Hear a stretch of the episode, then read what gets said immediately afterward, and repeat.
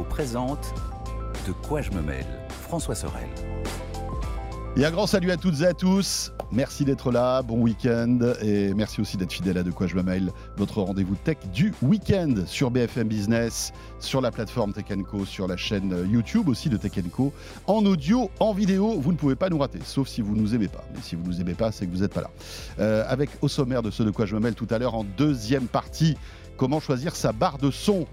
C'est compliqué, il y a beaucoup de modèles, beaucoup de marques. euh, Les prix aussi font le grand écart.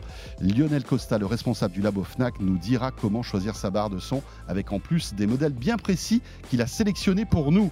Je vous rappelle le hashtag DQJMM. Je vous rappelle aussi que si vous nous écoutez en podcast, vous aurez évidemment droit à votre module bonus à la fin de cette émission. Merci d'être là et bienvenue à vous toutes et à vous tous.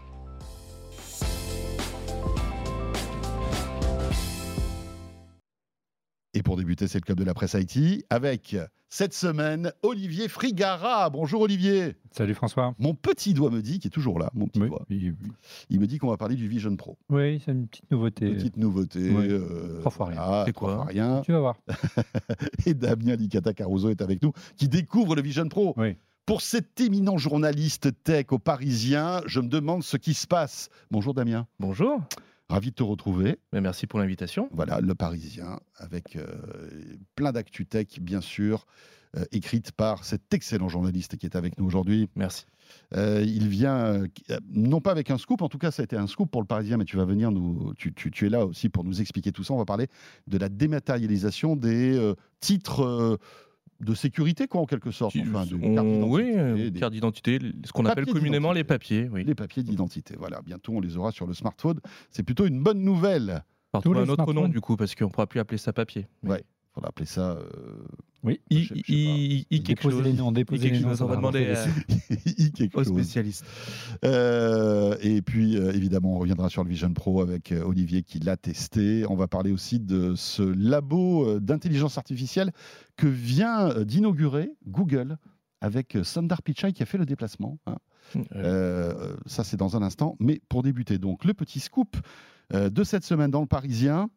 Aujourd'hui, euh, et c'est vrai qu'on se fait arrêter par la police, par exemple, euh, voilà, sur la route, on est obligé de sortir son vrai permis. Si on monte une photo, bon, on nous regarde méchamment et ça risque de mal se oui, les forces de l'ordre sont parfois un petit Tout peu dépend, tout dépend sur tatillonnes. tombe, Effectivement, c'est un peu la- à la tête euh, du client. Mais tout ça va Ce qui changer. va changer, évidemment, c'est qu'on ne va plus et sortir son permis de conduire ni sa carte grise de sa boîte à gants, euh, qu'on a parfois aussi oublié, égaré. Si elle est un peu vieille ou son permis est un peu vieux, on l'a peut-être un peu aussi déchiré. Oui, parfois, j'ai un peu honte de le présenter. Ah, bon. Attendez, Eh bien, il y a une solution. L'autre bout qui Pareil. C'est autre Horrible. morceau le mien. Mais euh, voilà. Ça. Messieurs, il y a une solution. J'ai des cheveux, moi, sur mon permis de conduire. Ah. ouais. Et par contre, euh, de. Ben, au moins là. J'avais 18 ans. hein. Par contre, dans la nouvelle version du permis dématérialisé, on devra avoir une photo à jour Ah, de son permis. Et oui, vous allez devoir avoir la dernière photo qui va être intégrée dans votre permis dématérialisé, qui Oh est là. la forme d'une petite carte de crédit, comme peut la- peuvent l'être les nouveaux permis qu'on délivre en ce moment. Et la version dématérialisée, elle va apparaître dans une application qui s'appelle France Identité.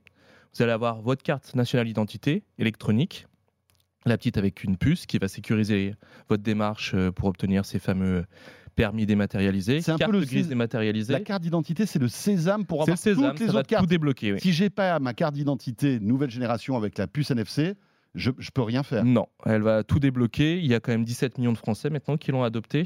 Il y a eu une mise en route un peu difficile, c'est vrai. Il y a eu des files d'attente dans les préfectures, dans les mairies. Un Maintenant, c'est bien lancé.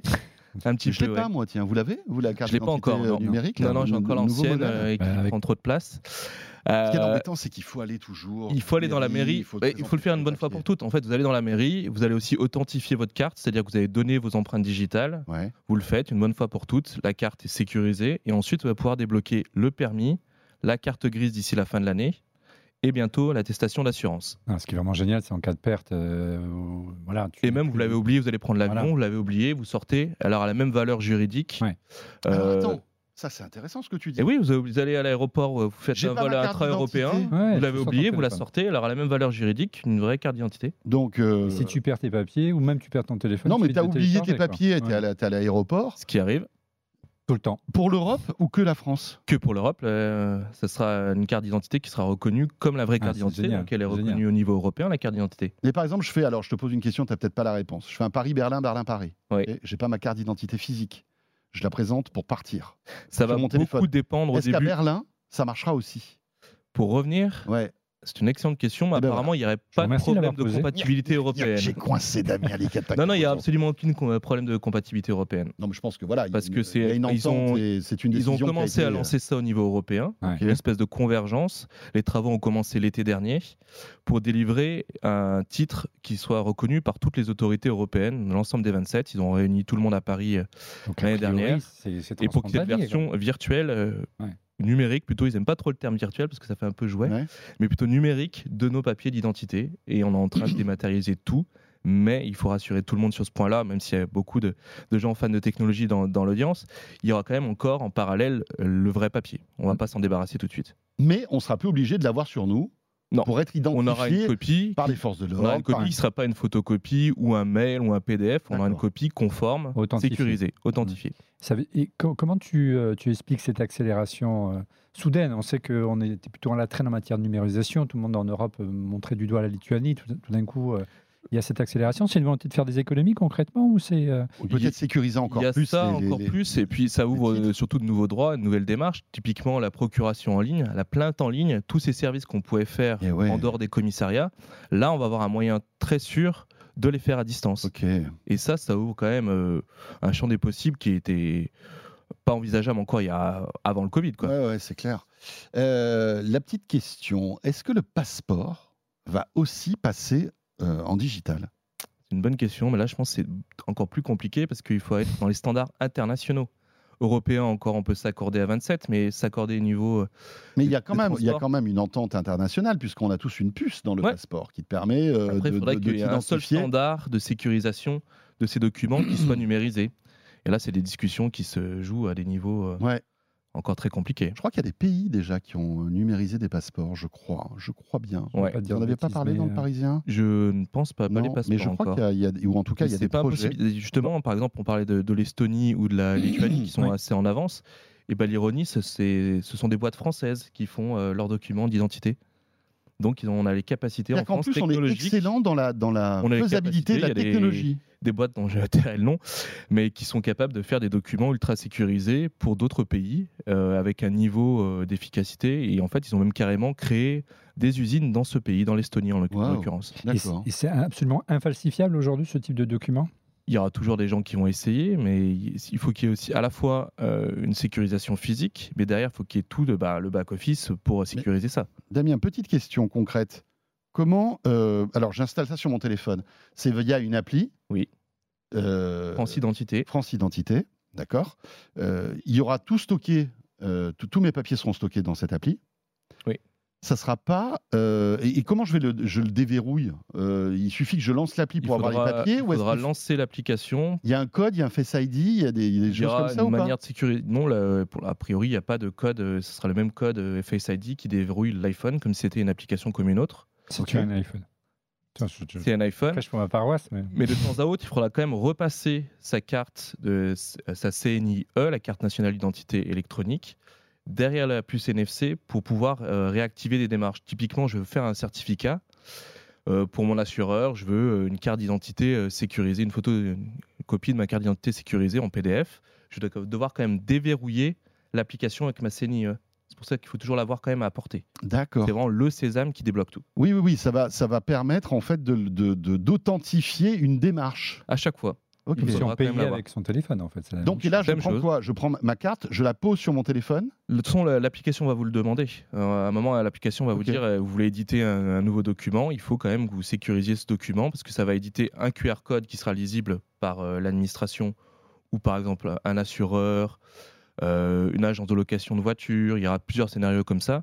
Dans tous les cas, il faudra que ce soit sécurisé. Donc, ce sera toujours la CNIE derrière. Et tu me vois venir, hein, moi, j'ai voilà, j'ai une pomme qui est, qui est gravée hein, sur mon bras gauche. Euh, on sait que les GAFAM et Apple en particulier Mhm. veut, veut développer son propre standard avec son propre pass, euh, wallet hein, euh, de chez Apple. Aujourd'hui, on a déjà nos cartes, enfin nos cartes de paiement, des choses comme ça. Tout à fait. C'est qu'aux États-Unis, les États-Unis sur les permis de conduire. Oui. On peut mettre les permis de sont conduire aux euh, dans États-Unis. le wallet d'Apple, effectivement. Quid de la France alors? Le ministère de l'Intérieur nous a clairement indiqué qu'ils n'avaient aucune euh, velléité de laisser euh, la- les fonctions régaliennes à, à un GAFAM. C'est une, la carte d'identité est suffisamment sensible pour qu'on la mette euh, dans, dans un wallet. Ça n'arrivera pas euh, ni chez Android ni chez iOS. Ils vont D'accord. quand même Ok. garder le contrôle Donc, il y dessus. aura D'accord. une app dédiée qu'il faudra lancer. Tout à fait, une app dédiée qui Mais sera pas si vous avez développée remarqué- euh, et sécurisée par les- par l'État français. Parce que euh, le, le DEMA est passé par là. euh, Apple a- autorise des, des- des choses qu'on ne pouvait pas faire avec le wallet. Là, enfin, ça va arriver en mars. Ils ont un peu déverrouillé le NFT. Ils ont un peu déverrouillé le Mm. NFC. C'est vrai que finalement, avoir une enclave commune pour tous nos papiers d'identité, alors même si c'est américain, etc., ça, aurait- ça aurait été plutôt sympa. quoi. Parce que là, il faut lancer l'appli, etc. etc. Bon, Sinon, c'est la collecte des données. Donc, on, peut, on peut euh, comprendre qu'il y a de la souveraineté derrière tout ça et qu'on ne veut pas... euh, C'est bien le moment de la mettre en avant, la souveraineté, pour le coup. euh, Cela dit- là, on a dit- réussi quand même à le développer nous-mêmes. euh, Cela dit, c'est une enclave sécurisée. Même Apple n'a pas accès à ces données. Donc Non. euh, finalement, ce n'est qu'un outil, alors qui est américain certes, mais qui... euh, en fait, Et une fois de plus, les données vraiment vont rester sur la puce de la carte. Elles ne sont pas stockées, Elles hébergées sont dans pas le cloud. stockées. Non, non, non. Hmm. Tout transite vraiment par la carte. C'est le moyen, seul moyen de sécuriser tout ça. Voilà pour euh, donc cette actu euh, que vous pouvez découvrir. Alors maintenant, ça a été repris par tous les grands, euh, les grands médias, mais euh, vous avez été les premiers à nous annoncer tout ça. Tout à fait. Aux Parisiens, Damien. Euh, tiens, puisqu'on parlait d'Apple, belle transition. hein. Merci beaucoup à tous les deux. Le Vision Pro, on en a beaucoup parlé la semaine dernière dans Tech Co, mais aussi dans De quoi je me mail, avec des démos qu'on a pu faire euh, qui étaient euh, franchement euh, euh, plutôt impressionnantes. hein. On, a, on a réussi à voir le, le- le- ce, que, ce que voyait la personne qui portait le masque sur, le, sur, sur l'antenne, et ça c'était cool. Olivier, bien sûr, en tant que, euh, on va dire, ambassadeur Apple au niveau mondial, tu, tu as enfin testé En tant le, que grand-père du Mac, ah, t'as testé le Vision Pro. J'ai eu ce, ce- ce- ce plaisir, oui. Et tu vas nous donner ton avis. Alors, je pense qu'il est euh, enthousiaste. C'est un peu. Non, pas forcément. Notre- j'étais un peu sur, le, sur la retenue au départ. C'est vrai? Bah, on en avait déjà discuté ensemble, euh, François. hein. Quand on a vu en juin dernier la conférence des développeurs d'Apple à Cupertino, on a vu euh, le lancement de ce produit qui était très spectaculaire, mais c'était que des images en 3D. C'était hyper fluide. euh, c'était vraiment en impression de, voir un film hollywoodien et on savait bien que les premières versions des produits d'Apple.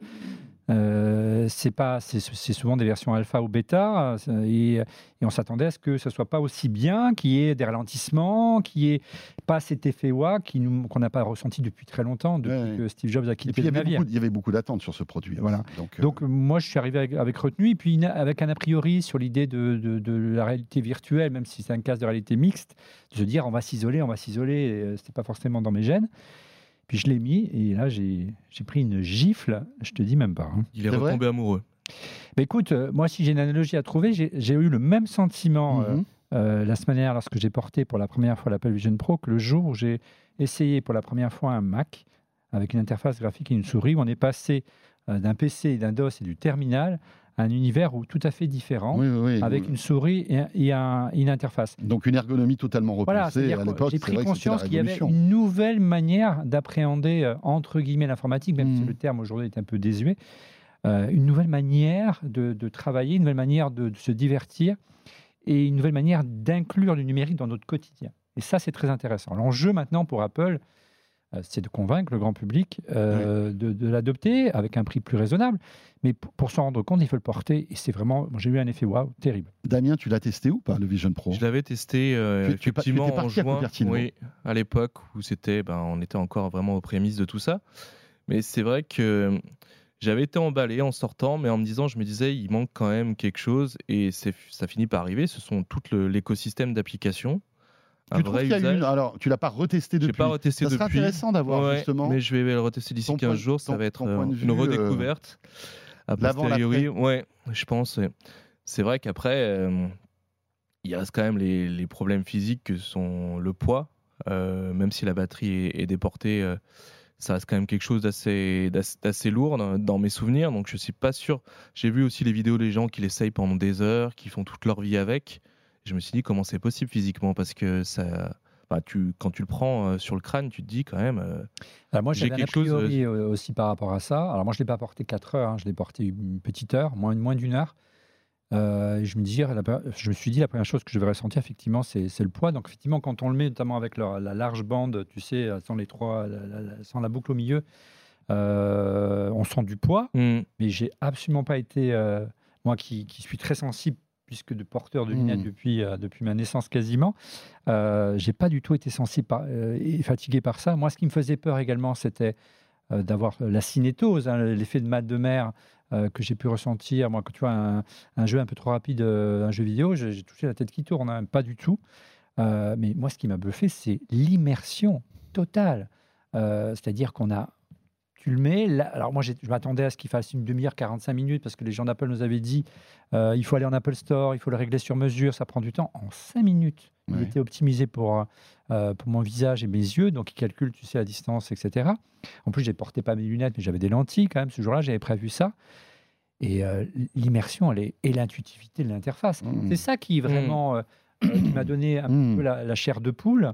Euh, c'est de dire waouh. Tu t'es quand même bien senti à la maison parce que tu avais aussi l'habitude de, de l'écosystème euh, Apple et on, on retrouve des bons réflexes qu'on peut avoir Oui, mais- sur un iPad, sur un autre Oui, mais, mais on oublie le- de toucher avec la main. C'est les Mm. yeux qui pilotent le tout. On, regarde, on regarde, on sélectionne une application, on, on, on, on- se prend pince. très très vite au jeu. Mm. C'est vraiment c'est une Ouais. nouvelle manière de naviguer, une nouvelle interface. Alors, on en a parlé la semaine dernière avec euh, à la fois JB de The Collection qui est venu sur le plateau de, de Mêle qui nous a expliqué tout ça. Nicolas Lelouch était venu Oui, puisque tous les deux sont partis à New York pour acheter le, le- le Vision Pro.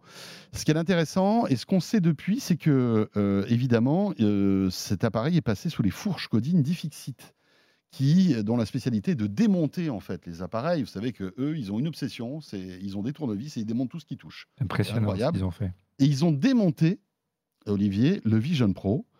Et euh, c'est un concentré de technologie incroyable. Euh, mon ami Laurent, qui, qui, euh, chroniqueur en Felmac, a utilisé une jolie expression pour ça. Laurent Pantanach, il parle d'un un peu, on effeuille un oignon. C'est il y a des couches de techno, ça dure une demi-heure, il y a un nombre de composants, et là on se rend compte évidemment du concentré de technologie de, de cet engin, qui est vraiment impressionnant, et on, même on peut se dire, et on comprend mieux d'ailleurs pourquoi, entre guillemets, il est entre guillemets, hein, si lourd, et au-delà, pourquoi il coûte si cher, parce qu'on est vraiment en matière de composants, alors même s'il n'y a pas de Wi-Fi 6E, mais en termes de certains composants euh, stratégiques euh, qui font la valeur ajoutée de l'iPhone, de l'iPhone, de de, euh, Pro aujourd'hui, au, sommet de ce qui se fait en matière de techno aujourd'hui. C'est vraiment très impressionnant ce qu'ils ont réussi à faire, avec comme d'habitude des, des matériaux très nobles, hein, qui sont le verre et l'aluminium, donc ce qui rajoute un petit peu du poids. Et c'est vraiment, euh, vraiment, enfin, on voit là, dans la vidéo qui, qui passe euh, Ouais, ouais. en ce moment, le nombre de couches qu'il y a de, de, de ma- de hardware, c'est vraiment, euh, c'est vraiment le, le, le- le nec plus ultra en matière de, de, de casque mix aujourd'hui. Est-ce que ça se démonte facilement? Non, ça ne se demande pas forcément. Pas l'impression, non. Facilement, tu vois, ils sont obligés de le chauffer pour retirer le, le La verre. colle Euh, voilà, mais c'est. Et du coup, ça veut dire que ça se répare aussi difficilement. Oui, il y a aujourd'hui, on Il a part de peut-être zéro. vocation à. Ouais, ouais, ouais. Ouais, Il là, j'ai est l'impression impossible à que- recycler, impossible à récupérer. Oh là là, ça fait- Recycler, je pense que c'est de facile, mais à réparer, je pense que ça va être compliqué. Mais effectivement, on est dans une première version. Euh, L'enjeu, c'est qu'on s'aperçoit qu'il y a encore énormément de travail de la part des designers et Ah. des ingénieurs d'Apple pour en faire une paire de lunettes comme je porte euh, ou que tu portes au bout du nez et qu'on intégrerait euh, dans une simple paire de lunettes correctrices. Et on voit que le travail est considérable. Ce qui est intéressant dans le travail d'iFixit, c'est qu'on comprend mieux donc pourquoi il coûte si cher. On peut se poser même la question, parce que si on assemble les composants, si à 4000 euros, hein, en gros, ou 3500 dollars, on- il ne vend pas à perte aujourd'hui ce, ce Vision Pro, Ouais, franchement. c'est la petite musique qui traîne en ce moment. C'est que, en fait, pour promouvoir cet appareil, Mm. bah, ils, se, ils se sont assis sur leur marge. Ouais. Et chez Apple, ça doit être douloureux quand même, parce que bon, Oui, euh, bah. c'est- c'est c'est- c'est pas c'est c'est pas dans la culture de l'entreprise, hein, rappelons-le. Hein. Ouais, oui. Euh, c'est 40, euh, entre- 40 à 44 de marge brute en général chez Apple. Voilà, C'est plus que Louis Vuitton, hein, pour se donner une idée. c'est dingue, c'est Ouais. dingue sur des produits high tech, c'est rarissime Ah oui, on d'arriver marge à à moins de ça. 10 chez les produits. Mais là, en fait, comme c'est un nouveau produit, Se qui- permettre du coup quand même de lancer oui. des produits un peu fantasques. C'est nouveau. Mm. c'est nouveau, c'est Apple. Impressionnant. Euh, cette vidéo, elle est impressionnante, Difixit. Euh, On se rend compte, et ce que tu disais, voilà, toutes les couches technologiques qu'il y a dans, ce, dans cet appareil, c'est c'est dingue. Je vous invite d'ailleurs à la regarder, cette vidéo, c'est c'est impressionnant. Le, ce, qui, ce qui est aussi, on va dire, le, le- impressionnant, c'est la qualité des, des- des écrans. Ouais. Hein. iFixit les, les, les montre à un moment donné C'est d'ailleurs. de la 4K. Ouais. Euh, je crois qu'ils sont fabriqués par Sony, ou en tout cas, euh, euh, mis au point par Sony, ces écrans-là Ouais. En fait, c'est vraiment, ça semble être vraiment l'arme secrète. Le secret de l'Apple Vision Pro, ce sont ces écrans. Effectivement, il y a un moment, on est en train de les découvrir là. Euh, c'est vraiment l'arme secrète d'Apple aujourd'hui, euh, parce qu'effectivement, ils ont une résolution, on les voit là, proche Ouais. d'un- d'un écran 4K, un- d'un cheveu, on, frôle, on frôle la 4K. Euh, et effectivement, ce serait Sony qui les fournirait. Ce qui est intéressant, c'est que au-delà des écrans et de la résolution, c'est que euh, pour pouvoir arriver, c'est leur densité de, de, pixels. C'est-à-dire, on arrive, j'ai noté, je vais essayer de vous retrouver le, le nombre, 23 millions de pixels dans, dans cet écran. C'est euh, un- une finesse de- de pixels de 7,5 microns. C'est un globule rouge. Voilà. C'est-à-dire quand vous portez, et c'est ça qui m'a vraiment impressionné, c'est que j'ai pas vu le moindre pixel. Tout le monde l'a dit. On a l'impression de ne Oui. pas être dans un univers virtuel qu'on a vraiment l'impression, quand on regarde un film, euh, d'être au cinéma. Hmm. Voilà. Et on, Et on a vraiment une sensation de projection d'image. Voilà, tu, as, tu arriverais à 3386 ppp, les fameux ppp, tu sais, Ouais, les écrans Retina chez Apple. Mhm. 3386, jamais des écrans ont atteint une telle résolution. À titre de comparaison, un iPhone 15 Pro, aujourd'hui, c'est 460 ppp. Donc on arrive à une finesse considérable. Et pour arriver à, à cela, et c'est là où c'est intéressant, euh, je ne sais pas comment iFixit a eu cette info, puisque c'est iFixit qui la raconte dans sa vidéo, c'est que certes, c'est un écran Apple, un écran Sony, pardon, mais pour y, y parvenir, ils auraient, ils auraient utilisé un substrat euh, pour, le, pour la fabrication qui viendrait de TSMC. En clair, c'est TSMC qui permettrait d'arriver à cette densité de pixels. Donc c'est une association Ouais. Sony TSMC. Et donc, ça veut dire que demain, si je suis Meta, je suis Google, je veux faire un casque équivalent, j'appelle Sony, je n'aurai pas forcément la même, les mêmes écrans. Ça veut dire qu'encore une fois, et c'est chaque fois qu'Apple Hmm. lance un produit, non seulement ils trouvent le, le composant maître dont ils n'ont pas, sont pas forcément euh, propriétaires, ils n'ont pas forcément la paternité, mais ils arrivent à Ils avoir l'exclusivité de la Ouais. production pendant un temps. Et on peut ça. Dans- pendant longtemps, ça a été les écrans multipoints pour l'iPhone, puisque la concurrence n'avait pas accès, il n'y avait pas assez de production. L'iPod, souviens-toi, c'était le, le disque dur qui était tellement compact que, que, voilà, les concurrents ne pouvaient pas l'avoir parce qu'ils avaient acheté toute la production mondiale. Là, ce sera encore un avantage que se garderait dans la manche Tim Cook.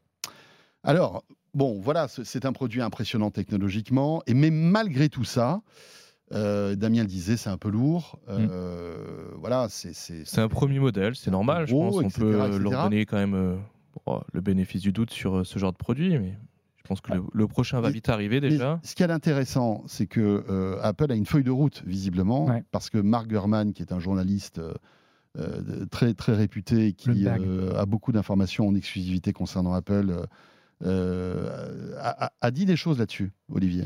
Oui, il, euh, de- de- dans sa dernière newsletter, euh, il indique qu'en gros, euh, ce serait vraiment une première version, comme tu euh, l'expliquais, Damien.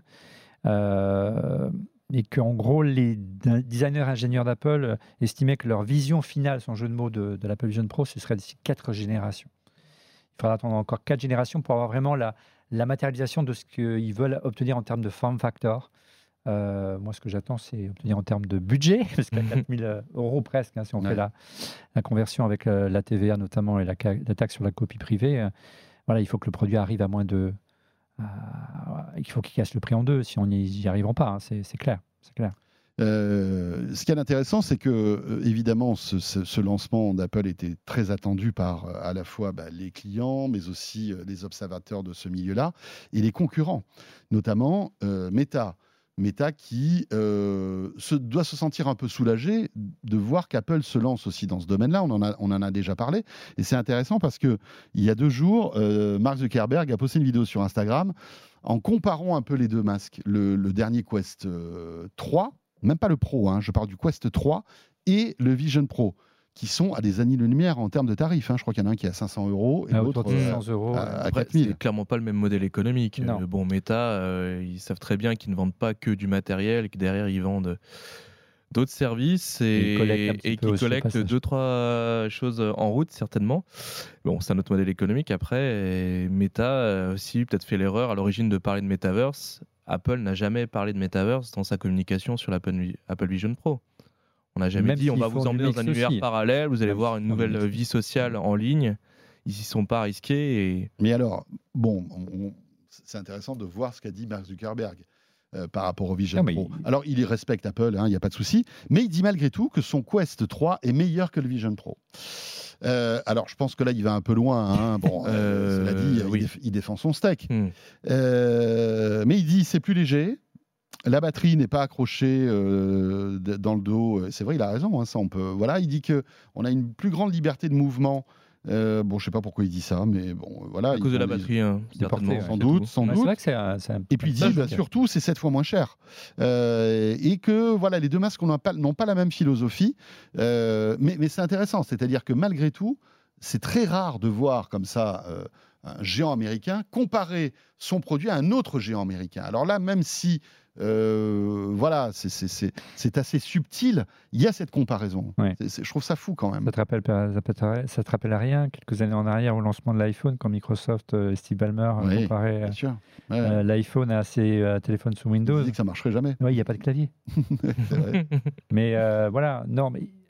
Enfin, moi, je ne suis pas un spécialiste de, de, de la réalité virtuelle. Je suis pas un gamer. euh, j'avais jamais essayé le, j'avais essayé l'Oculus il y a des années, mais j'avais jamais essayé la dernière version de Quest. Et donc là, pour l'émission qu'on a fait pour euh, euh, pour le Vision Pro, on a demandé à Meta, et on sentait qu'ils n'étaient pas très confortables, de nous envoyer un exemplaire pour qu'on compare. Et effectivement, la difficulté, le- le- malheureusement pour Meta, c'est que avant d'essayer le Meta, j'ai essayé le Vision Pro. Et là, c'est pas en sa faveur, parce qu'effectivement, ces écrans dont on parlait tout à l'heure, c'est toute la différence. Eh oui. Quand je porte l'écran- le, le- le casque d'Apple, après, je suis euh, marqué au fer rouge par la pomme, mais, euh, mais euh, on, on ne sent pas qu'on est dans un univers virtuel. Bien sûr qu'on on se doute bien qu'on a un casque sur les yeux, mais on c'est un, on n'a pas cette oppression. Mmh. c'est clair. on porte le, le Quest, on est, on est des écrans, non pas 4K, mais des écrans euh, en HD. On voit qu'il y a une calibration qui se fait, mais qui est quand même beaucoup moins poussée en matière Mhm. de précision euh, et de calcul de, euh, de, de- de- de- de distance des yeux, si tu as un strabisme ou pas un strabisme. Le rendu n'a rien à voir. Rien à voir. ça peut aussi euh, suffire pour euh, Bien sûr. une génération, Tout plein à de gens, fait. même pour entrer dans la réalité virtuelle à moindre coût, Bien sûr. Ouais, à ouais. ça- jouer à des jeux, regarder un peu des vidéos, pas forcément des formats longs. Euh, ça peut suffire à plein de gens. Enfin, Ah. 4, c'est quoi 400 euros Mais euh, je trouve 500 que euros, c'est augmenté. 600 euros, ouais. Il y, a- il y a un truc qui est intéressant, je trouve, c'est que ça va. Enfin, il y a une espèce d'émulation qui se fait Ouais. autour de tout ça. C'est-à-dire que Zuckerberg aujourd'hui a une espèce d'étalon qui est le Vision Pro, même s'il ne dit pas, Hmm. euh, il doit se dire, Puis- ok, bon. Puis derrière, il y a, il y a Ma tous les prochaine quoi. génération, il va falloir que je fasse au moins aussi bien, voire mieux. Augmenter Et, le niveau. et- et- et ça va être une espèce d'escalade qui va peut-être accélérer l'innovation technologique Mm. À notre, euh, enfin, pour notre plus grand plaisir finalement, parce que aujourd'hui. euh, il y a ces deux acteurs, mais on peut imaginer que demain il y ait Samsung et Google, hein, puisque c'est ce ce qu'on murmure, et peut-être d'autres aussi. Donc euh, intéressant, intéressant. Non, mais on sait que on l'a encore vécu euh, lorsque l'iPhone est arrivé. Les, les- les- les- les géants des télécoms, enfin des, des- des- des téléphones à l'époque, puisque c'était pas encore des smartphones, avaient du mal à populariser le concept du smartphone et le réserver à des, à des geeks ou à des euh, professionnels. L'iPhone a popularisé le smartphone dans le grand public. Mhm. Et aujourd'hui, il n'est pas leader du marché hein, avec l'iPhone, mais enfin, quoique, de plus en plus. Mais, euh, mais voilà, il- enfin, en tout cas, il n'est pas leader en termes de part de marché d'OS aujourd'hui avec Android, euh, même si c'est le constructeur qui vend le plus de téléphones aujourd'hui. Euh, voilà, donc demain, c'est une excellente nouvelle pour Meta et Mark Zuckerberg que l'Apple Vision Pro arrive, parce qu'il va évangéliser, Apple vont évangéliser les Ouais, usages autour des. Des- Et puis il y aura une, une offre alternative moins chère aussi. Euh, et puis même euh, un développeur qui a fait une application plus Vision la Pro va pouvoir ensuite euh, le Bien faire sûr. pour un autre casque sans Ouais. problème. Ce que met Mark Zuckerberg en avant aussi, c'est la richesse applica- d'applications qu'il y a sur son store. Et là, c'est vrai qu'il a raison. hein. Ouais. Étant donné que ça fait des années qu'il déroule son, sa stratégie, il y a beaucoup, beaucoup Ils d'applications. ont beaucoup sponsorisé au début les développeurs, Bien les sûr. studios pour créer et des jeux et des applications. Donc, Ouais, ouais, ouais. Donc, Ils veulent rentrer dans leur sous aussi. C'est vrai, c'est vrai. Euh, C'est intéressant. Donc, on va bien voir un peu comment tout ça évolue. Euh, je vous propose de, de, rester toujours du, côté d'Apple, mais peut-être s'intéresser sur d'autres produits parce que l'iPhone 16 euh, voilà, est en train d'être euh, est en pleine gestation. Il arrivera en septembre prochain. Qu'est-ce qu'on sait sur cet iPhone 16, euh, Olivier? On a déjà des informations intéressantes. Bah, les infos commencent à tomber puisque tu sais, il arrive normalement en septembre. euh, les chaînes de prod doivent être prêtes pour le mois de mai, mois de juin. euh, Oui, parce que c'est là qu'ils commencent à en fabriquer des millions, des, millions, pour et des millions. septembre. Donc ça veut dire que le, le- le design doit être finalisé euh, dans les semaines qui viennent pour être prêt euh, d'ici le, le printemps ou plus tard. Donc oui, il y a, il y a quelques infos qui commencent à tomber. D'abord concernant l'iPhone euh, 16 euh, qui perdrait, tu sais, au dos euh, son bloc optique avec les deux, les deux euh, objectifs qui sont en diagonale. Il deviendrait maintenant parallèle comme autrefois l'iPhone 10 où il y Mhm. avait, tu sais, le- deux petits euh, euh, objectifs. Maintenant, tu en aurais deux gros, hein, l'ultra grand angle et le et le grand angle. Euh, pourquoi il ferait ça? Bah, Justement par rapport au Vision Pro, parce qu'on sait que sur l'iPhone 15 Pro euh, Max et sur l'iPhone 15 aujourd'hui, il est possible, grâce à la disposition de ces caméras, euh, de prendre des vidéos en, en 360 façon euh, Oui. euh, et alimenter le Vision Pro. C'est pas possible sur le 15 parce qu'il il est euh, forcément avec ses, ses objectifs en Oh, donc c'est diagonale. que, c'est que le 15 Pro et le 15 Pro Max. Oui, aujourd'hui c'est que le 15 Pro et le 15 Pro Max. Donc Donc le aujourd'hui, 16 pourrait, tous les modèles du 16 pourraient faire des vidéos immersives pour les, compatibles Vision avec Pro. le Vision Donc, Pro. Ce serait la, la- la principale nouveauté. Il devrait hériter de toutes les nouveautés qui sont arrivées cette année sur le, sur le 15 Pro Max. Donc le fameux petit bouton, tu sais, Ouais. qui permet de faire un raccourci. Pour action, oui. Bouton action euh, qui arriverait également. Enfin voilà, toutes les Bon, ça, ça, j'ai envie de dire, c'est des détails. Ouais. Mais ce qui est intéressant, c'est que Apple appuierait enfin sur le bouton intelligence artificielle. Oui. Avec le 16. Euh, et notamment iOS, dans la nouvelle version d'iOS, qui serait, d'après ce qu'on dit, euh, vraiment une mise à jour iOS de- de majeure. rupture, oui. Voilà, une mise à jour de rupture. Je ne sais Mm. pas si tu en as entendu, euh, Damien. Ouais, ouais, il, se- il serait temps parce que l'année dernière, on était à la conférence des développeurs. C'est vrai qu'ils ont parlé beaucoup d'IA sans dire IA. Il y a le mot, le terme IA n'a jamais été prononcé pendant toute la conférence. Ce qui est bien dommage, parce que ça va peut-être inciter encore les gens à, investir en- encore plus euh, ce champ euh, de recherche. Mais en gros, iOS, oui, ils, ont, ils sont obligés maintenant, ils sont quasiment euh, au pied du mur de mettre l'IA à peu près partout. Quand on voit ce que sort Samsung, quand on voit ce que peuvent sortir sur les pixels de Google, à un moment, il faut qu'ils accélèrent. Oui. Et au-delà, il faut qu'ils euh, créent leur propre langage euh, d'IA génératif. hein. C'est ça le- l'en- l'enjeu. hein. Mm. Ils étaient très discrets, tu l'as dit l'année dernière. Ils ont tout misé Ils sur ont le Vision Pro. commencé à en faire. euh, Il y a eu une première itération euh, qui est passée sur GitHub il y a quelques jours là, Hmm. mais ils ont laissé ça à des développeurs obscurs et ils n'ont pas encore vraiment. Ils, incarnent pas encore l'IA en fait. Le problème euh, d'Apple pour l'instant, c'est que Microsoft arrive à l'incarner à travers ChatGPT. Euh, Google a aussi mis la main dessus, mais Apple, on se dit, mais ils sont un peu en retard. Et là, ils n'ont plus le choix. Ah non, ils sont pas en retard, ils sont carrément à la ramasse. Mais euh, là, apparemment, ils, ils mettraient effectivement les bouchées doubles pour la WWDC, la conférence des développeurs, et c'est là qu'est gé- généralement dévoilé la nouvelle version d'iOS, et qu'ils mettraient un gros accent, parce que c'est vrai que même si c'est pas l'intelligence artificielle générative telle qu'on le conçoit aujourd'hui, on regarde Siri, on se dit qu'Apple a, a beaucoup de progrès à faire, et je suis Mhm. euh, tendre. Euh, et c'est ce qui manque aujourd'hui à l'Apple Vision Pro aussi, un super Siri dopé à l'IA génératif. Euh, donc ça va aussi dans ce sens-là.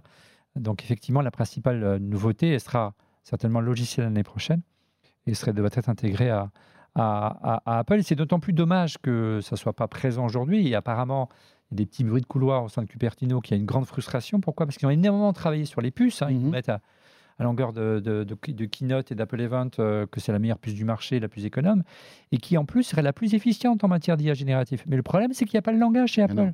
Donc on ne peut pas exploiter ces, ces Il choses. manque, Ils ouais. ont le hardware, mais pas le soft. Ouais, c'est donc là- quand même assez Alors, ils terrible. auraient les capacités de faire de l'IA générative Mhm. sur un appareil, ce qui est quand même pas donné à tout le monde, Ouais. malheureusement, de le faire uniquement en local. Et ça, ça pourrait tout changer Ouais. pour l'IA. Voilà. Alors, quand- alors, la, bonne nouvelle, c'est la mauvaise nouvelle, c'est qu'effectivement, ils ont pris énormément de retard hein, quand on voit ce qu'arrive à faire un Mhm. ChatGPT aujourd'hui.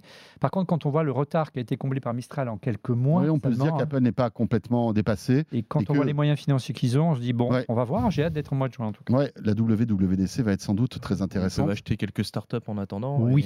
et, et les intégrer facilement. Oui, bien Ah, sûr. ça, embaucher quelques Français d'ici ou de là. ouais, Mm. Et puis, je sais déjà pas si vous avez vu, donc les, euh, Apple s'intéresserait pour rester toujours sur le, le registre de l'iPhone, Mhm. s'intéresserait à la- euh, au, au téléphone pliable. Euh, Oui. c'est ce qui euh, reviendrait, Euh, mais ce serait pas pour tout de suite. Il faudra attendre plutôt 2025, puisque le, standard de Voire 2026, moi j'ai lu. Ouais. Parce qu'en fait, ça serait. euh, Deux ans Ouais, il y aurait deux ans euh, d'attente. Ils auraient quelques problèmes encore techniques, Bah, visiblement. les critères de, Intégration de batterie, enfin des choses les comme critères de qualité d'Apple sont en matière d'IA sont ex- excessivement exigeants. Par exemple, la, petite pliure que vous voyez sur Ouais. les Samsung, sur les flips notamment, ben, forcément qu'on voit sur l'écran, ça, c'est absolument pas envisageable chez Apple.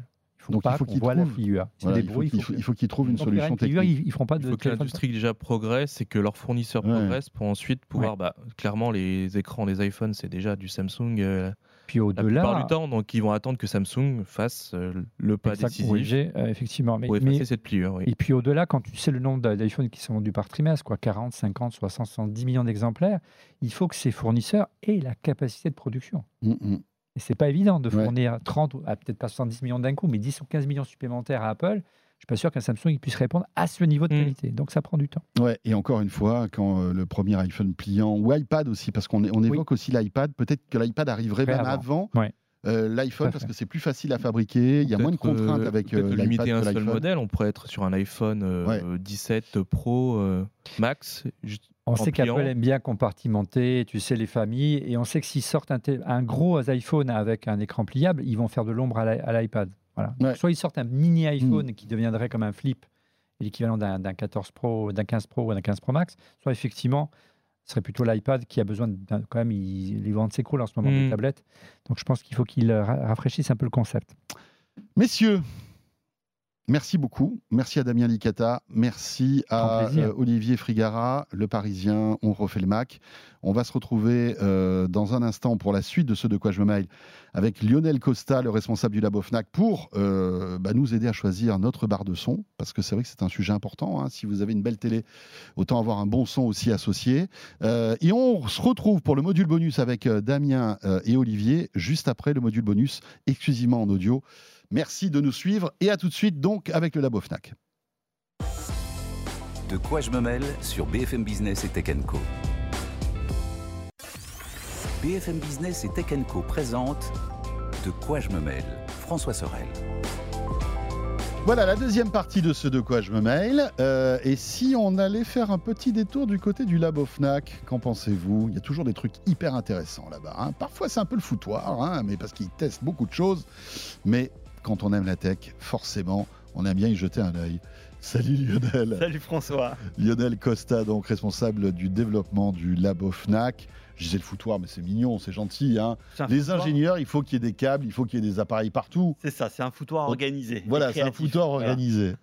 Euh, voilà, avec euh, évidemment, on en a parlé déjà, hein, beaucoup de produits que vous testez tout Ouais. au long de l'année. euh, enfin voilà, dans, dans divers domaines, des télévisions, son, audio, vidéo, etc., etc. Les PC aussi, Trottinette électrique. trottinette électrique, ça c'est nouveau. Hein. Oui, ça fait moins d'un an qu'on le fait. Ouais, on- Et ça rajoute, venu nous en parler. Ça rajoute un nouveau type d'équipement. Euh, bon, on essaie de se limiter, on va pas faire scooter ni de voiture, hein, on, va, on va rester quand même là-dessus. Bientôt les fusées. Ouais, c'est ça. au Labo. Euh, et là, on va se focaliser sur les barres de son. Ouais. Parce que c'est un produit hyper populaire. Parce que qu'il y a encore quelques années, on. Voilà, enfin, ça n'existait pas. Et il y a une vraie euh, montée en charge de la part des constructeurs, de l'intérêt aussi de ces, de Ouais. ces barres de son, pour plusieurs raisons. Parce qu'aujourd'hui, quand on achète une télé, euh, voilà, écran plat, ce qui est, ce qui est le cas, bah, on se rend compte que le parent pauvre, la plupart du temps, c'est le son, hein, Lionel. ouais. hein. Bah, en fait, d'avoir des, des écrans plats très fins fait qu'on n'a plus de place pour placer les haut-parleurs. Donc, on est content d'avoir un ensemble hi-fi qui accompagne l'image. On a des belles images, donc il faut, faut, faut de la, faut de la qualité audio qui, qui accompagne Et ça. puis les tailles de, de- de- de- d'écran sont de plus en plus grandes. Donc euh, voilà, il faut un son qui soit à la mesure Ça, de la taille de l'écran. Si tu as un petit haut-parleur Oui. qui t'affiche Ouais, 2 watts, c'est comme ça.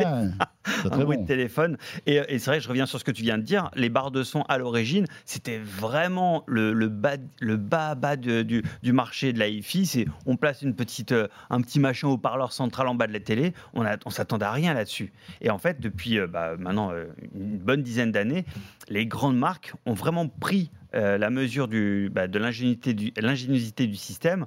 Euh, des grandes marques type euh, Sony, Samsung, Bose, Sonos, etc De Vialet. de Vialet plein, qui sont hein. arrivés de- évidemment dedans et qui ont vraiment pris ce sujet-là et cette typologie LG, de produits comme aussi. étant, comme étant assez important, assez majeur. Et donc, Alors, c'est- ce qui est intéressant, c'est que c'est souvent les constructeurs de télé ouais, qui, bah, sont, bah oui. qui se rendent compte eux-mêmes du, du problème. Quoi. Parce que c'est vrai que Ouais. quand tu sors une télé euh, euh, superbe, etc., et que le son ne suit pas, c'est un vrai problème. hein. Euh, moi, pour tout vous raconter, ma maman a une belle télé LG. euh, bon, je l'ai un peu poussé à acheter cette télé LG. hein, mais le son, l'image est sublime, mais le son est dégueulasse. en fait. Mais après, je- veux pas du tout être cynique ni, un petit peu voilà parano là-dessus, mais c'est vrai qu'on peut qu'ils font exprès. On peu. peut se poser la question de se dire tiens, est-ce que j'ai intérêt à mettre un- un- une belle image et un bon son au risque de ne pas vendre le son qui va avec On peut être un peu cynique en se disant bon, ils font peut-être un peu exprès, ils mettent pas beaucoup de sous dessus. Mais il y a certaines marques, euh, je pense à Sony il y a quelques années, qui avait vraiment fait un- Ouais. un- une télé avec des enceintes derrière et ça fonctionnait très très bien. Mhm. Mais c'est vrai qu'au niveau de la très très fine, enfin elle était un peu plus épaisse. mais surtout, ça marchait avec du rebond. Donc, si tu places ta télé derrière, Ouais. euh, euh, derrière un mur, ça va. Enfin, devant un mur, ça va. Mais si tu es sur un truc un peu plus ouvert, c'est plus compliqué à gérer. Donc, je comprends aussi l'arbitrage de devoir se dire OK, on sait pas qu'on on sait qu'on ne pourra pas faire un truc parfait. Physiquement, On va exactement. Et il y a la finesse. On veut des écrans de plus en plus fins. Donc, on peut pas tout rajouter. Donc, ce module externalisé est, euh, a son sens. Alors, vous avez testé euh, énormément de barres de son. hein, euh, toutes les marques sont, Oui. y sont passées. Euh, c'est intéressant parce qu'il y a des marques moins connues qui sont sur ce marché. Yamaha, par exemple. Ouais. C'est vrai que Yamaha, bon, à Ouais. part euh, les férus de home cinéma, personne ne connaît Yamaha, quoi. Denon aussi, Ouais. hein, qui est une marque, euh, une vieille marque japonaise Mais, euh, mais vraiment pour audiophile. Pour audiophile. Donc, on, on voit que tout le monde se, se positionne là-dessus. Euh, Il y en a combien aujourd'hui des barres de son? Il y en a des dizaines et des dizaines, non? Oui. Enfin, nous, enfin, nous, dans notre base de données, on a près de 400 euh, barres Wow. de son testées, mais sur, euh, sur une dizaine d'années. Là, les, celles qui sont en vente actuellement dans nos magasins, on a à peu près une quarantaine de références. Mais de, de références très différentes les unes des autres. Hmm. On peut vraiment mettre plusieurs catégories. Il y a la barre de, barre de son tout en un, celle qui n'a absolument aucun caisson de basse, aucun satellite. On a la barre de son avec caisson de basse et la barre de son avec caisson de basse et satellite. Des satellites souvent arrière pour justement générer ce son de, bah, de, de, de- De home cinéma. home cinéma, d'immersion sonore. Euh, c'est aussi la promesse des barres de son Dolby Atmos. C'est-à-dire, avec une seule barre de son, arriver à générer du son arrière par des rebonds acoustiques. Ça, ça, c'est quelque chose qui est beaucoup plus compliqué, beaucoup plus dur à maîtriser, et en termes Ouais. de performance, c'est beaucoup plus aléatoire. C'est pas un euh, peu marketing, tout ça, là Non, non, non, ça, ma- ça marche à partir du moment où on a une pièce parfaite. Mais si Ouais, on mais a, qui a une pièce parfaite c'est ça. Le Bah, problème. C'est notre propos, c'est de dire c'est compliqué, donc si on maîtrise pas ça, vaut mieux, euh, enfin, ne pas prendre ça comme argent comptant. euh, C'est top, j'aurais euh, qualité Il suffit que vous ayez une baie vitrée à côté ou un plafond avec un lampadaire, euh, un meuble sur, le, sur la un droite, rideau, votre canapé qui est pas forcément en face, un rideau. un rideau. ben voilà, Parce le que- son rebondit. Parce que l'orientation du canapé, ils ont vraiment intégré à l'intérieur des micros pour pouvoir calibrer la pièce, etc. C'est vraiment, ils ont mis de la tech oui, bien dessus. sûr, bien sûr. À un moment donné, le son, ça reste du déplacement d'air. Ouais. À un moment donné, on a un truc qui, qui bloque l'air. Ça, bloque. On a vu euh, là, il y a, quelques secondes, la, la cage, euh, la chambre anéchoïque, là où nous testons les, les, les barres de son et tout ce qui est haut-parleur. Et évidemment, on ne peut pas générer euh, de, de, rebond dans ce genre de pièce. Donc, de toute façon, ça, on ne le teste pas. Et on a vraiment pris le parti de se dire, euh, on ne peut pas maîtriser la pièce du consommateur à la fin. Donc, euh, on rentre pas du tout dans cette évaluation-là de rebond acoustique.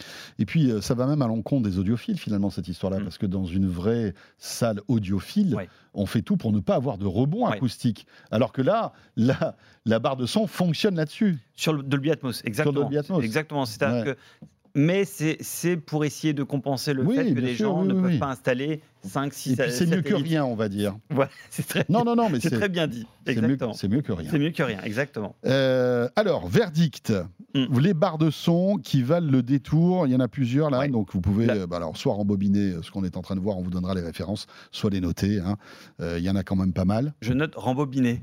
C'est bien. Ce hein verbe qui n'existe plus. Mais moi, moi, je le garde. C'est très bien. On, on est- on fait partie de la génération rembobinage, non? Oui, oui, complètement. Je suis dedans aussi.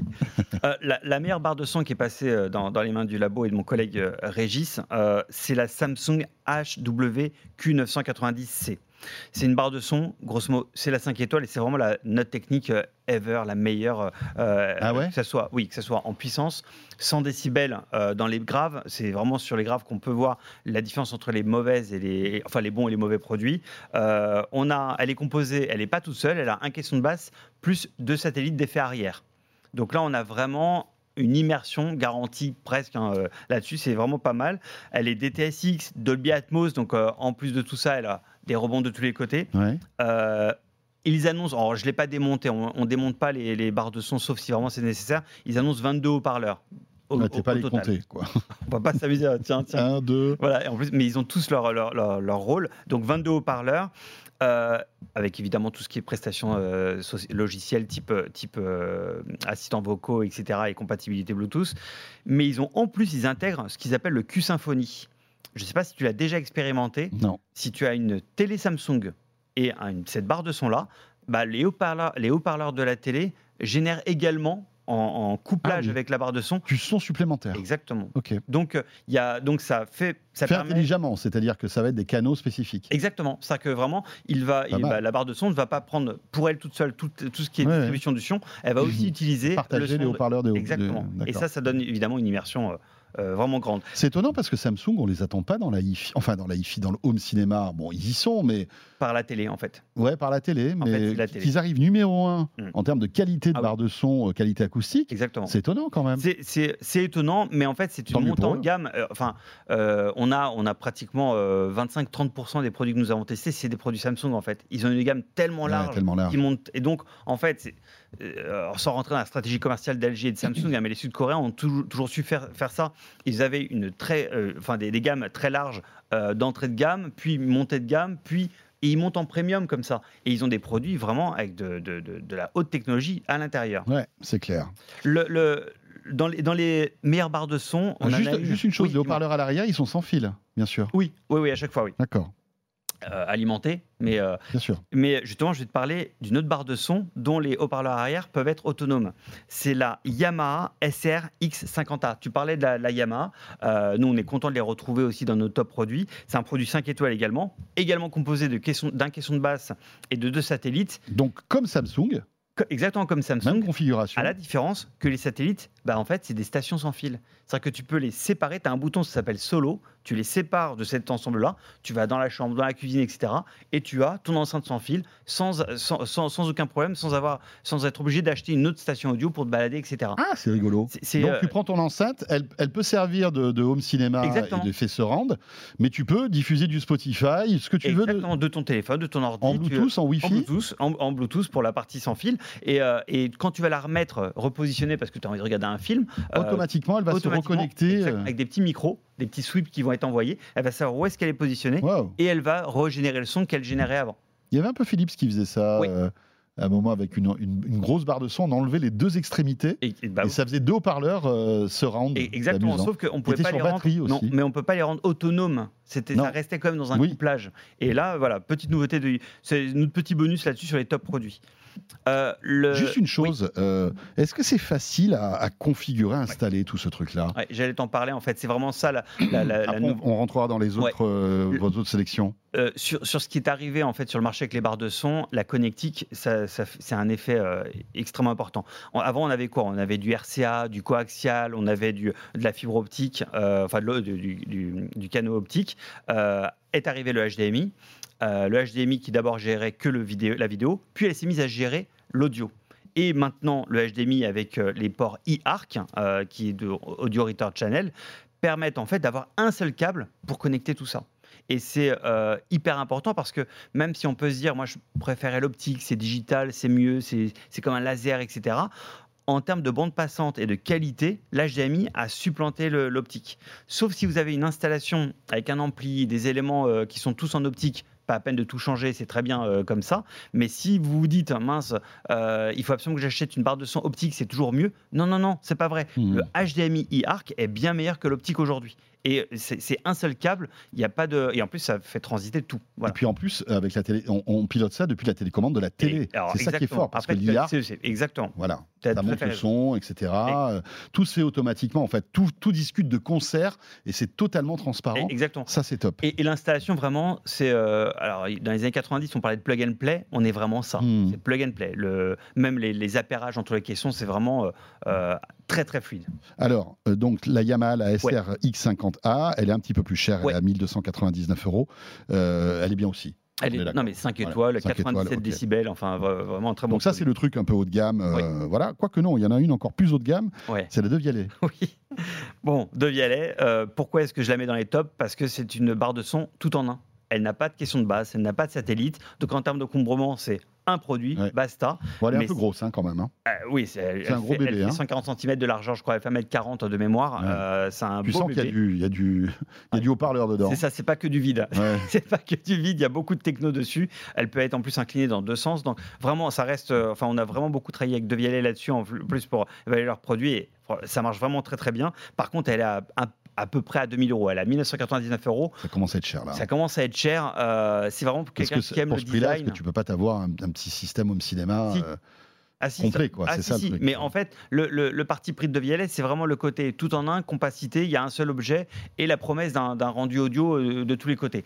C'est un produit 5 étoiles, mais navré de le dire, ça ne pourra pas remplacer la qualité audio de- de- d'enceinte arrière. On euh, revient à la, à la physique. Hein. Exactement. Euh, On peut avec des, des, des- des chambres très très euh, très très bien fichues avec Oui, parquet oui, et tout, mais Bien sûr. voilà, tout le monde ne vit pas dans un Bon. studio d'enregistrement. Voilà. Non, c'est ça. Et puis, il faut faire appel à un architecte, ce qui peut être un peu plus compliqué. Oui, c'est ça. Euh, Ça alourdit la facture. La de Vialet donc. Et euh, maintenant, si on a un peu moins d'argent et qu'on veut quand même avoir un son qui pète, Ouais. euh, voilà, sans dépenser euh, tout ça. Et, et- et le, quand même avoir quelque chose avec un son qui pète, c'est presque un euphémisme. C'est un très très bon produit. C'est un produit qui est vraiment dans les top produits à ce prix-là, 299 euros. Waouh. En magasin, sur le web, aujourd'hui, euh, euh, on peut l'acheter à 299 euros. C'est la Denon DHTS 316. Donc, on parlait de Denon tout à l'heure. Mhm. Euh, Les audiophiles connaissent, connaissent très bien tout ce qui est ampli, tout ce qui est système audio de Denon. C'est un produit 5 étoiles qui, avec un caisson de basse. Elle n'est pas tout en un, elle est avec un caisson de basse qui délivre les graves. 90 98 décibels, DTS, Dolby Digital. elle a Pas d'Atmos. Elle n'est pas Atmos, celle-là. Ok. Euh, HDMI in, HDMI out, elle a tout ce qu'il faut pour, pour fonctionner. En connexion Bluetooth, évidemment. Euh, je, je donne quand même un élément. L'apport du, du caisson de basse fait que, sans rentrer dans la- les fréquences, hein, on a les graves, les médiums et les aigus. Pour arriver à délivrer des graves, il faut quand même une bonne caisse euh, de- Mhm. du volume de- du volume d'air à déplacer. Euh, si on prend une courbe spectrale euh, d'un produit sans caisson de basse, on voit que les médiums, les aigus sont bons, les graves sont en dessous. Dès qu'on rajoute un caisson de basse, hop, ça s'ajuste. Ça vient corriger. Et le niveau de puissance nécessaire que le caisson de basse vient compenser fait que ça fait gagner dans toutes les bandes. On a vraiment tout le- l'ensemble, l'ensemble des éléments. Donc le caisson de basse a un vrai intérêt technique, logique aussi, euh, dans, pour, pour cette qualité de son qu'on peut avoir. Et il est compris dans les, dans les 300 euros, Oui, hein, oui, oui. de basse C'est sans le fil. kit. hein. C'est ça est la barre de son plus, plus caisson de basse. Et tu as raison, tu as beaucoup de barres de son qui sont vendues seules sans caisson de basse. On peut accessoiriser en rajoutant le, set- le, la caisson, le caisson de basse. Et là, la facture, évidemment, s'alourdit. Et alors, ce qui est intéressant, c'est qu'on se dit ce caisson de basse, il est gros, mais en fait, euh, plus il est gros, mieux c'est. C'est-à-dire que Oui. plus il va bou- bouger de l'air, C'est exactement ça. et, et on va avoir des- de, la, de, la, de la puissance, quoi. et j'ai eu des questions de, de gens de Et ma puis on famille. peut, on peut le cacher, enfin pas le cacher, mais Non, mais Oui. c'est ce que j'allais dire justement. Ma famille disait oui, euh, enfin euh, le caisson de basse, c'est un, gros machin. On Mhm. est obligé de le mettre au milieu de la, pièce. Pas du tout. L'avantage des fréquences graves, c'est que justement on peut le mettre dans un côté, dans un coin. Les graves vont venir toucher le sol, vont venir faire vibrer la pièce, et on n'a pas besoin du tout de le mettre en face de soi. Ça peut être dans un coin, on l'oublie Mhm. complètement. Il va, il va faire son œuvre. voilà. Et puis ça fait plaisir de voir une marque mythique comme Denon Oui, sortir des produits à l'excellent rapport qualité-prix euh, à 300 euros, quoi. Ah mais c'est ouais, vraiment, euh, c'est vraiment l'info à Si, retenir. si- si tu fais le rapport entre euh, la, la première euh, Samsung et la Denon, on peut acheter pratiquement trois Denon pour une Samsung. Ouais, c'est fou, incroyable. Rapport qualité-prix top. Et bien voilà, la sélection du Labo Fnac. Merci beaucoup Lionel. Merci François. Passionnant tout ça. hein. Ah oui. Ça donne envie d'acheter plein de barres de son. à cause de toi, C'est ça. Pardon. responsable du développement euh, au Labo Fnac, bien sûr, pour euh, terminer ce de quoi je me mêle. Grand merci d'être là, fidèle comme chaque semaine. Le petit module bonus qui vous attend euh, si vous êtes en version audio, bien évidemment. Et on sera là pour tous les autres dès la semaine prochaine, bien sûr. Salut à tous et portez-vous bien. De quoi je me mêle sur BFM Business et Tech Co.